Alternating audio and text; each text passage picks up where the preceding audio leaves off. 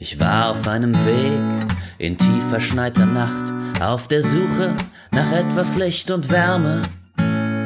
Da sah ich hinter Wäldern auf nem Berg ganz geradeaus eine Leuchtschrift von einer Kneipe in der Ferne. Ich näherte mich an, mit schnellem Schritt voran, in der Hoffnung auf was Warmes für die Gedärme. Als ich ankam, war es dunkel und es bröckelte der Putz. An der Tür stand geschlossen wegen Datenschutz.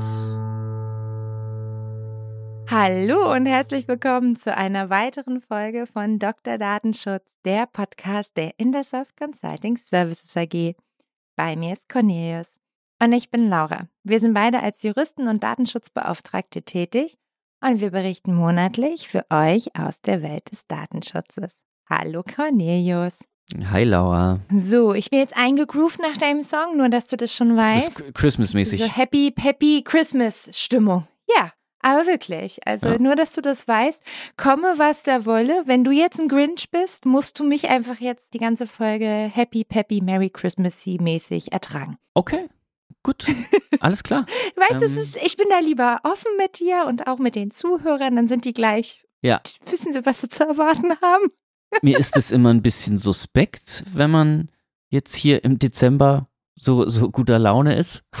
aber aber ähm, vielleicht ist das genau der, der, gewisse Drive, mit dem man dann äh, fröhlich in die Weihnachtszeit und ins neue Jahr reinschlittern kann, Laura. Dementsprechend äh, bin ich da, frohlocke ich der Erwartung. Ja, also ich weiß gar nicht so ganz genau, was man machen muss, um mir meinen Christmas-Vibe zu nehmen. Es ist also für mein persönliches Dafürhalten einfach die wunderschönste Zeit des Jahres. Also bin ich dir möglicherweise äh, ein bisschen suspekt, aber ich glaube, damit kann ich ganz gut leben und verbreite jetzt hier weihnachtliche Lebensfreude. Schön. Und weil, apropos freudige Sachen, okay, das war jetzt nicht der smoothste Übergang, den ich je gemacht habe, fair enough, aber über ähm, Rechtsprechung freue ich mich manchmal schon. Und manchmal ist es auch Stirnrunzeln und manchmal auch wirklich Fassungslosigkeit. All das gab es auch schon in den Besprechungen bei uns hier im Podcast. Jüngst ist aber eine ganze Menge Spannendes und auch sehr Gutes und Klärendes vom EuGH gekommen.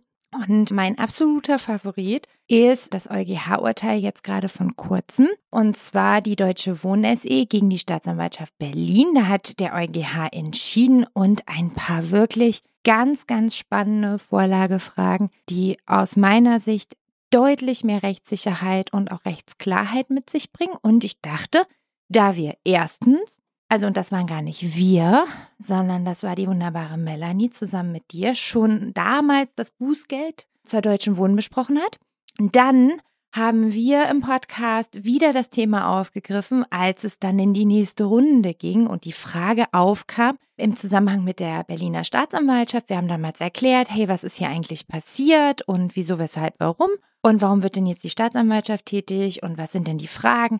Wir haben damals die Begrifflichkeiten zur Ovi alles erzählt und es mhm. fühlt sich so an, wenn man nur lange genug am Ball bleibt, schließt sich irgendwann der Kreis und dann kommt der EuGH er hat sich auch noch nicht ganz geschlossen, ne? Äh, ja, okay. Das ist sehr gut. Wir, wir wollen ja auch nicht, deswegen reden wir jetzt auch schon drüber und warten nicht noch dann das Endurteil quasi ab, sondern äh, machen hier eine Zwischenfolge, würde ich mal sagen. Der deutsche Wohnsager, ja.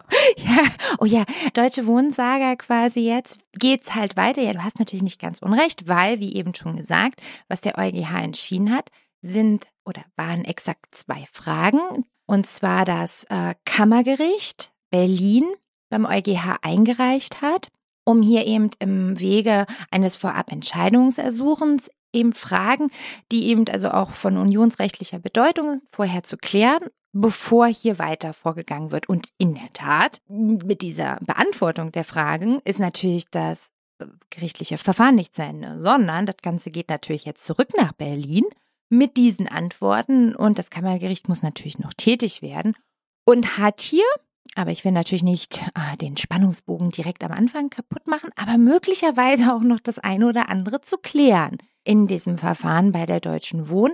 Also für alle, die irgendwie in einem Loch gelebt haben, ne, also Deutsche Wohnen, ne, die haben ordentliches Bußgeld gekriegt, 14 irgendwas Millionen Euro, weil sie wohl Mieterdaten nicht löschen konnten, wollten, wie auch immer. Äh, ich verweise auf unseren wirklich kurzweiligen Podcast nach, dazu. Nach mehrmaliger Aufforderung, glaube ich auch, wollten sie. Wollten ja, ach, pf, erst 2017 schon und dann passierte nichts und dann kam es in 2019 wieder. Nee, da war halt wirklich viel los. So, und das, das lief alles nicht so richtig rund. Also ich glaube, das ist auch dort angekommen vom Grundsatz her. Aber das Bußgeld alleine ist natürlich mh, so ein Thema gewesen. Ähm, und dann gab es so einen Zwischenerfolg. Aber wie gesagt, darüber haben wir berichtet und Schaut einfach, wenn ihr jetzt wirklich sagt, hey, ich habe das alles vergessen oder verdrängt oder ich wollte das eigentlich auch noch nie wissen, dann könnt ihr natürlich, wenn ihr jetzt eure Meinung ändert, gerne in unsere Shownotes gucken. Wir verlinken euch A, unsere Folgen, aber auch alle relevanten Zwischenschritte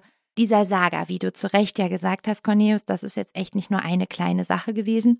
Wobei, fairerweise, ne, ist jetzt auch nicht total ungewöhnlich, ne? Bis es vom EuGH landet, passiert ja meistens irgendwie so Stuff. Ja, ja, klar. Also das ist ja jetzt kein Wunder. Aber jetzt vielleicht mal ganz kurz, Buddha bei die Fische. Was hat eigentlich das Kammergericht Berlin gefragt? Und zwar, die haben zwei Fragen gestellt und die eine Frage war, kann ein Bußgeldverfahren unmittelbar gegen ein Unternehmen durchgeführt werden, ohne dass es der Feststellung ein durch eine natürliche oder identifizierte Person begangene Ordnungswidrigkeit bedarf? Welche Frage steht dahinter? Ich will nicht zu sehr ins Detail gehen, weil besprochen haben wir das schon mal. Aber nach dem deutschen UWI-Gesetz, also das steht da in Paragraph 30, muss es ein konkretes Fehlverhalten geben, um das dem Unternehmensverantwortlichen dann zuzurechnen, um dann eben auch, also dann überhaupt eine juristische Person sanktionieren zu können. So ganz grob jetzt zusammengefasst. Und sagen wir mal, das ist hier jetzt vielleicht noch nicht so ganz geklärt, ob das so ist.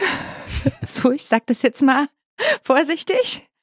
Und die zweite Frage, die im Raum stand, war, muss das Unternehmen den durch zum Beispiel eine Mitarbeitenden vermittelten Verstoß schuldhaft begangen haben oder reicht für ein Bußgeld theoretisch jeder objektive Pflichtverstoß nach DSGVO? Die objektive Zurechenbarkeit, genau. Genau. Wir haben also im Grunde eine Nachfolgefrage. Die erste Frage ist, kann man auch juristische Personen direkt belangen? Genau. Wenn ja, wenn wir äh, juristische Personen auch direkt belangen können, reicht dann auch ein verschuldensunabhängiges Verhalten. Also dann kommt es nicht aufs Verschulden an, Fragezeichen. Genau. Ja. In der Literatur, aber auch, ich sag mal, auch in gängigen Blogs findet ihr, wenn ihr dazu euch weiter schlau machen wollt, gerne den Begriff Strict Liability.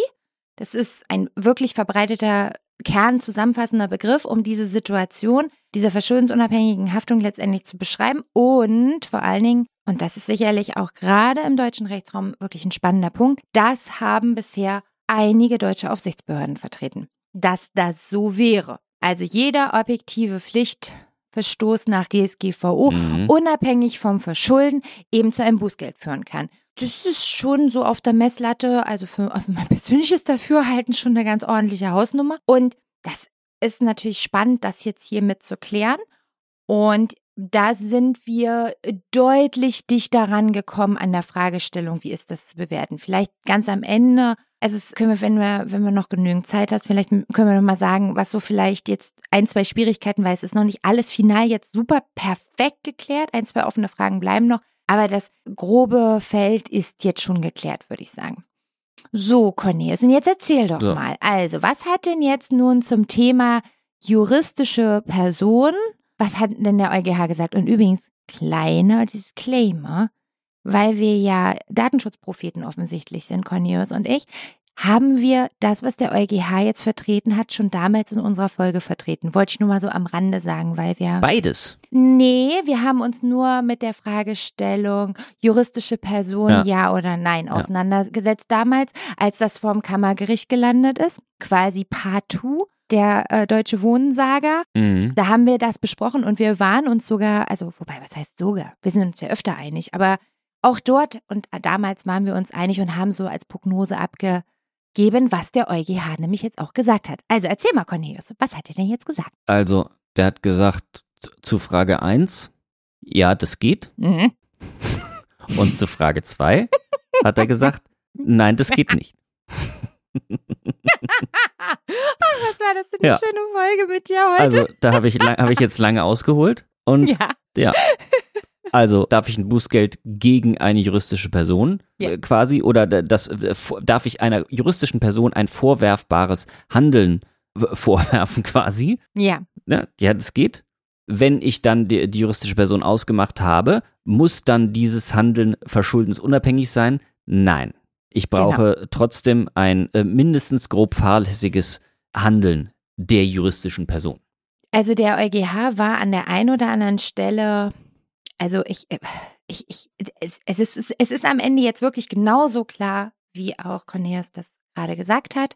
An einer oder anderen Stelle hat man ein bisschen das Gefühl, der EuGH ist ein bisschen genervt von den Fragen. Also in der Art, wie sie es beantworten, nämlich die watschen so die ein, also einzelne Punkte halt auch wirklich ab. Also das merkt man eben ganz klar, indem sie halt einfach so ganz deutlich sagen, gleich am Anfang des Urteils oder relativ am Anfang des Urteils, na ja, also ganz ehrlich, Freunde, wir verstehen eigentlich die Frage nicht, weil Verantwortlicher nach Artikel 4 Nummer 7 DSGVO ist ja definiert und surprise, surprise, er umfasst juristische Personen. So, so als, also um einfach mal ein Gefühl zu geben, was so auch so ein bisschen, äh, jedenfalls an, als Stimmung so ein bisschen bei mir angekommen ist und dann geht er weiter und sagt, na ja, und bei den Sanktionsvorschriften wird überhaupt nicht unterschieden, ob es natürliche oder juristische Personen sind. Also wieder so, wir, wir verstehen die Frage nicht. So, das ist so ein bisschen, Ja. so ein bisschen der Vibe, finde ich. ja, wahrscheinlich, und wir Deutsche sagen dann, ja, aber unsere Rechtsordnung sieht das im Prinzip Ja. doch ganz, ganz anders. Das ist ja irgendwie dann auch ein Bruch, würde ich sagen, unserer gängigen Rechtspraxis und unseres Ordnungswidrigkeitengesetzes irgendwie.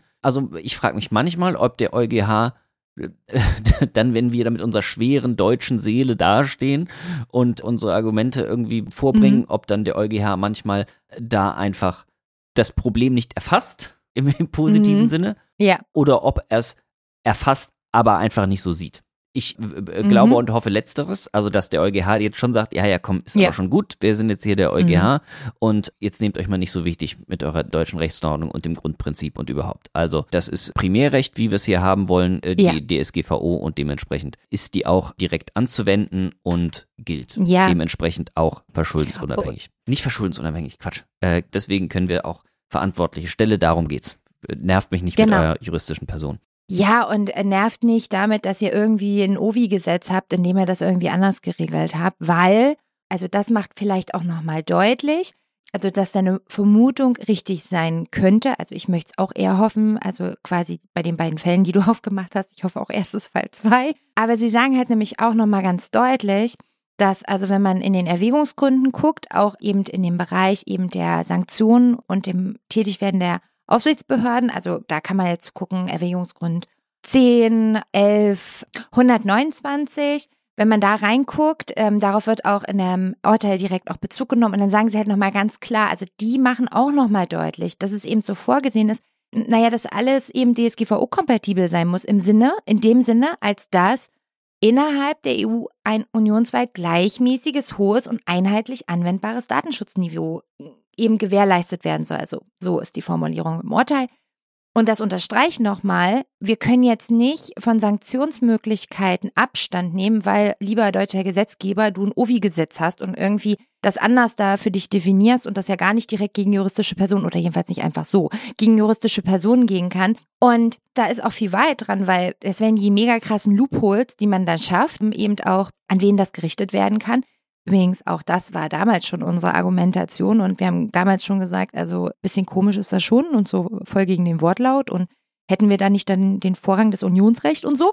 Das waren ja alles so ein bisschen unsere Überlegungen damals schon und ähm, deswegen sage ich ja, der EuGH sieht das auch so. Fairerweise ist es auch sehr straightforward, wenn man mal ehrlich ist. Also, weil das war jetzt hier nicht Datenschutz am Hochreck, den der EuGH da betrieben hat, äh, sondern das sind eher so Basisnormen, die man schon drauf haben müsste. Ja, also und ich erinnere mich auch noch, ich, wir hatten das auch schon, also grundsätzlich ist die Thematik ja auch schon ein bisschen tiefergehend irgendwie auch. Und Mhm. wie handhabt man das irgendwie? Und ist das hier quasi gleichläutend mit dem Kartellrecht, glaube ich, oder irgend sowas? War das, war da, also wir haben das, wir müssen ja nicht alles nochmal neu ausleuchten, aber ähm, wahrscheinlich war es zu erwarten, dass es so eine relativ Mhm. einfache Beantwortung äh, kommt. Mhm. Aber klar, theoretisch steckt der Teufel noch viel mehr im Detail. Ein paar Detailfragen, das hatte ich ja eben ja auch schon quasi angeteasert, die wird es auch noch weiterhin geben. Also nun die Fragestellungen zur Vorlage Frage 2 quasi, also der Verschuldensmaßstab am Ende. Das war ja nochmal ein bisschen spannender, wobei auch hier erstmal der EuGH ganz knallhart sagt, also Freunde,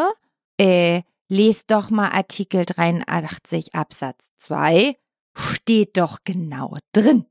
So. Ja. Ja, ja. Also, ja, ja. also wirklich. Der, der, der, der Verantwortliche Hm. schuldhaft vorsätzlich oder fahrlässig begeht. Ja, es steht halt, also es ist schon, äh, ist schon Ja, ja. richtig. Also äh, das ist auch völlig eindeutig, sagt er. Natürlich, Ja. Freunde, brauchen wir ein fahrlässiges Verhalten. So ist es. Und also ich meine, man liest das so und äh, man denkt, also es gab ja auch schon andere EuGH-Urteile, bei dem der EuGH einfach gesagt hat, so sinngemäß ein Blick in die Norm hat schon mal geholfen. So, das so ein bisschen das Gefühl, das man kriegt. Aber also fairerweise muss man ganz klar sagen, na klar steht das da genau drin. Also wir brauchen ein schuldhaftes Begehen. Das heißt, die DSGVO an sich erteilt der Strict Liability schon quasi eine Absage.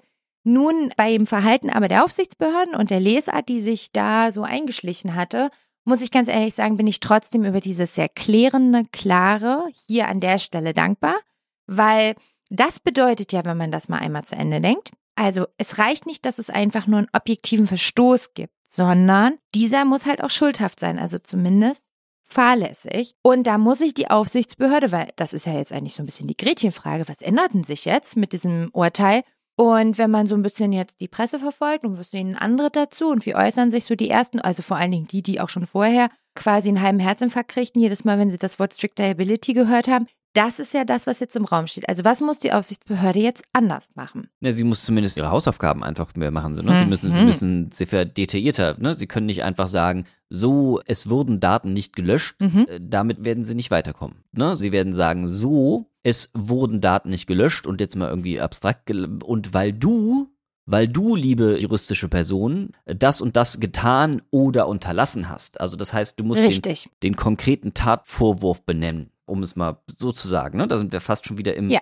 im Ordnungswidrigkeitengesetz oder, oder im äh, Strafrecht. Du kannst nicht einfach sagen, so, es wurden so und so viele Daten verletzt, das und der Schaden ist entstanden, ihr habt euch nicht äh, kooperativ gezeigt, was sie auch immer liebevoll sagen, dann am Schluss bei ihren Bußgeldern, Mhm. ähm, oder ihr habt euch so kooperativ verhalten, sondern sie müssen das vorwerfbare Verhalten oder unterlassen, ne? aber sie müssen das vorwerfbar benennen. Genau. Das ist, auch wenn wir sagen, okay, die juristische Person, ne, man muss jetzt nicht mehr der einzelnen handelnden Person, dem Geschäftsführer oder was weiß ich, ein vorwerfbares Verhalten unterstellen. Man kann es jetzt auch der juristischen Person direkt unterstellen, ist das trotzdem Mhm. nicht so einfach. Also da gehört eindeutig mehr dazu.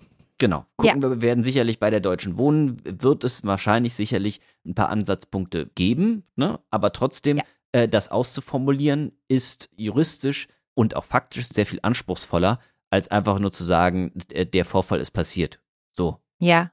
Also bei der Deutschen Wohnen, also ich meine, jetzt will ich nicht jetzt tun, als ob ich wirklich eine Glaskugel hätte, weil so genau weiß ich es auch nicht. Aber ganz ehrlich, die Deutsche Wohnen hatte ja schon Hinweise bekommen. Und erst zwei Jahre später, nachdem sie immer noch nichts umgesetzt hatten, dann gab es das Bußgeld. Wer da noch schutzwürdig ist, nach Aufforderung der Aufsichtsbehörde, alleine darin könnte man ja. Genau. Aber okay, we'll Genau, see. genau. Ich glaube, wir wollen jetzt nicht, in, also ne, nicht ins, ins vorwerfbare Verhalten irgendwie und so, aber jetzt Ja. mal rein abstrakt gesprochen natürlich, wenn ich einen Verwaltungsakt bekomme und dem nicht Folge Mhm. leiste, dann würde ich ja schon sagen, dass dieses Unterlassen auch ein, äh, ein Ja. Äh, ja, zumindest Ja. fahrlässiges Verhalten darstellen kann. Ja, genau. Wir werden sehen, was das Kammergericht Berlin da jetzt so sagt. Also es ist ja, also die haben ja die Fakten viel besser an der Hand als wir im konkreten Verfahren.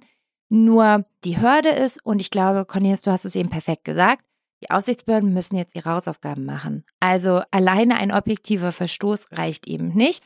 Und nicht jede Konstellation ist vielleicht auch so schnell erfasst oder die Strukturen so schnell erfasst. Es wird noch mal ein bisschen interessant. In den ersten Reaktionen auf das Urteil gibt es so ein bisschen die Gespräche darum, gerade wenn es auch darum geht, wer muss denn das dann wissen, zum Beispiel im Unternehmen, dass irgendwas nicht gut gelaufen ist oder irgendwas nicht gemacht wird, wird da auf jeden einzelnen Mitarbeiter abgestellt oder sind es dann erst eher leitende Angestellte, die das wissen müssen und dann entweder unterlassen, ihre Mitarbeitenden zu datenschutzkonformem Verhalten aufzurufen oder also da gibt's vielleicht noch ein paar Nuancen, die vielleicht auch entspannend wären, worüber ich mich ja ein bisschen gefreut habe und ich gerade also so ein Hinweis, ich finde, das äh, tut auch dem Standort Deutschland ganz gut. Äh, es war halt so leicht politischen angehaucht, aber das passiert ja beim EuGH ab und zu mal, weil sie nämlich auch gesagt haben, zu der ganzen Thematik zur Vorlagefrage 2. Sie haben nämlich gesagt, würden Geldbußen verschuldensunabhängig eben verhängt werden,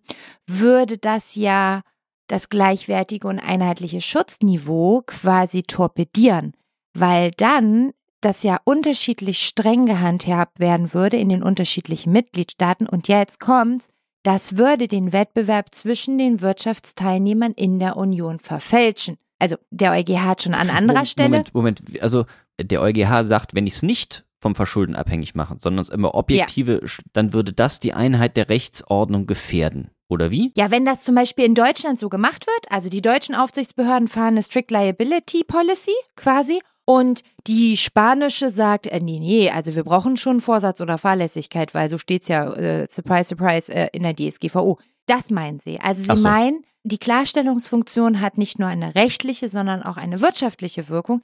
Und da schließen sie ja auch wieder an dieses Urteil gegen Meta. Das hat ja so einen kartellrechtlichen Aspekt gehabt. Da ging es ja auch darum, dass Datenschutz eben den Wettbewerb eben durchaus betrifft und da eine Wirkung entfaltet. Also neben vielen, vielen anderen Dingen, die da in diesem Urteil festgehalten würden. Übrigens sehr spannendes Urteil. Wenn ihr es nicht gelesen habt, liebe Zuhörer und Zuhörerinnen, kann ich nur empfehlen.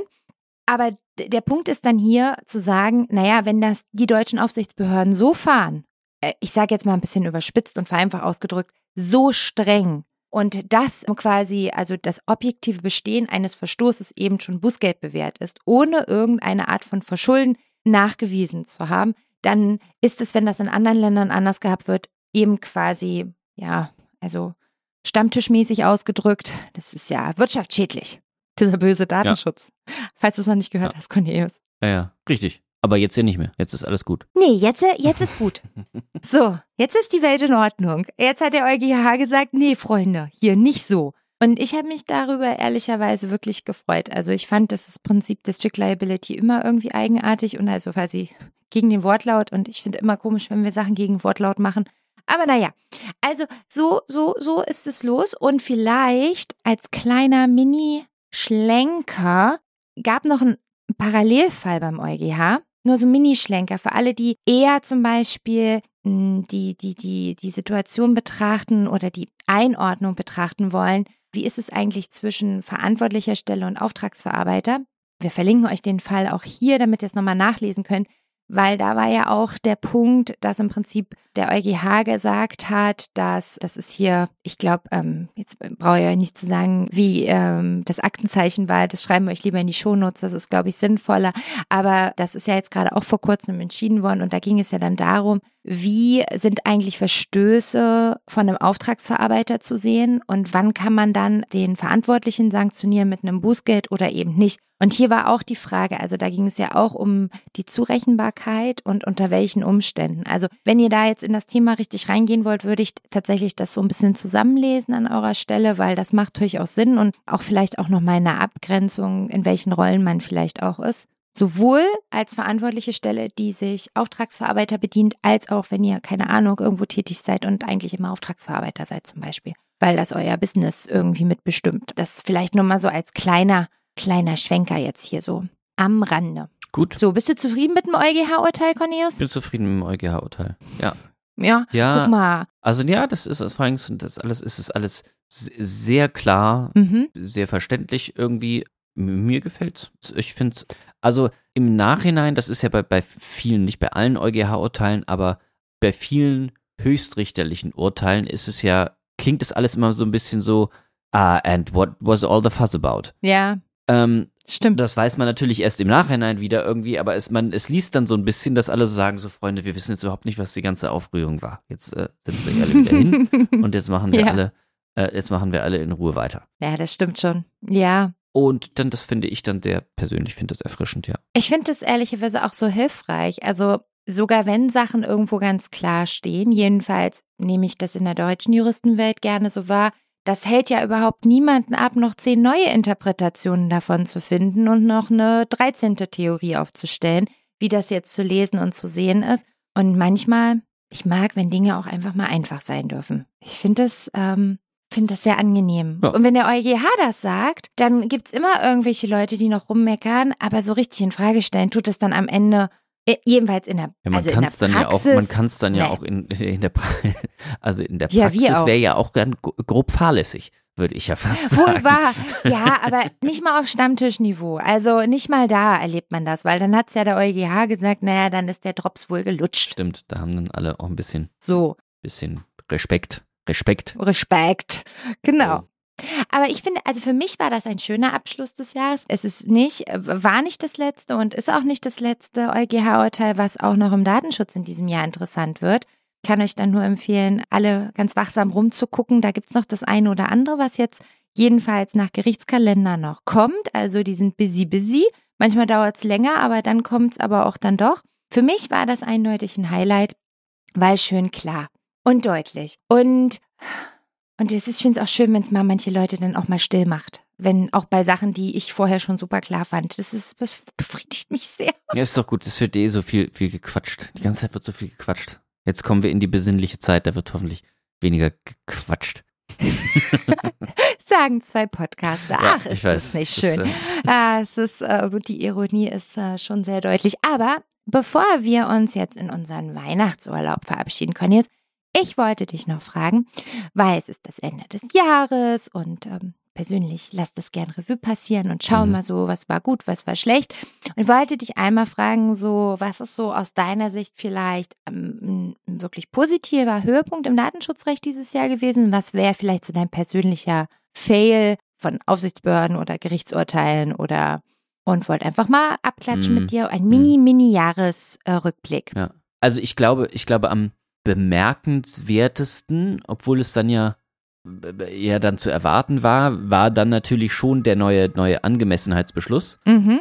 Denn wenn man natürlich, man, man lebt, wir leben ja beide irgendwie in dieser Datenschutzblase Mhm. und egal wo, wo du dich nicht schnell genug weggeklickt hast, hast im Internet oder sonst wo, hast du immer oh, ganz schlimm, ganz schlimm. Internationaler Datentransfer, das hat uns über Jahre, also wirklich war das das äh, hängende Thema. Stimmt. Und von einem Tag auf den anderen war Ruhe, war Ruhe im Karton. Ja. Für jetzt, natürlich. Also, ne, aber es Na, ist so sonst, und äh, natürlich Mhm. sind wir Datenschutzberater irgendwie und äh, auch wirtschaftsgetrieben, ne? Also de dementsprechend Ja. haben vielleicht auch einfach sehr viele Menschen gemerkt, oh, jetzt gibt es einen Angemessenheitsbeschluss, jetzt werden wir damit wahrscheinlich nicht mehr so viel Aufmerksamkeit erheischen können, Ja, wenn wir jetzt noch weiter darüber reden. Also das war für mich nur eine Beobachtung, Mhm. Denn natürlich ist der Drops noch lange nicht gelutscht und dann geht wieder in die Mhm. nächste Runde oder was weiß ich, aber ich fand es so bemerkenswert, wie auch so zumindest mein Eindruck bei den Aufsichtsbehörden irgendwie und sowas, dieses Thema sehr, sehr Mhm. hochgehangen wurde. Und Ja. also es gibt, wir haben einen Angemessenheitsbeschluss,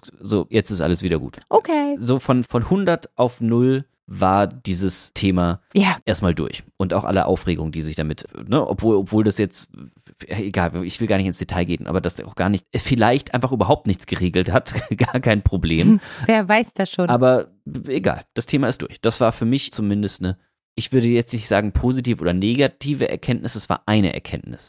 okay. Deswegen, ähm, das nehme ich dieses Jahr mit. Und du? Okay. Ähm, mein Highlight ist die höchstrichterliche Rechtsprechung zur relativen Anonymisierung. Das ist eindeutig mein Highlight gewesen, weil ich da viel Heckmeck auch immer wieder wahrgenommen habe und ich da Möglichkeiten sehe und Ja. ähm, ich finde, dass endlich die richtigen Fragen gestellt wurden.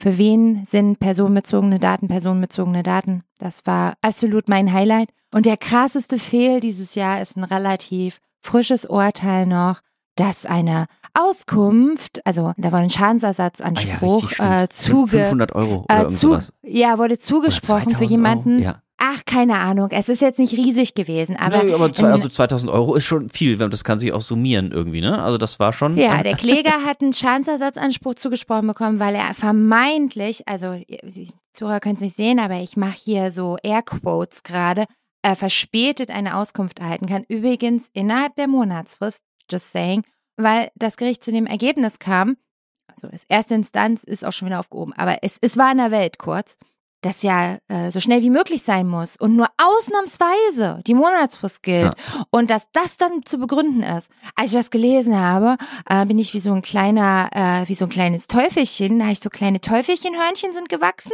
vor Wut ähm, und bin ich wie so eine, weiß ich nicht, durchs Büro gehüpft, weil ich gedacht habe, ihr seid doch alle nicht ganz taco. Also das war mein persönlich äh, wirklich, das fand ich fehl, fehl. Ähm, das war so bei mir. Schön. Mhm.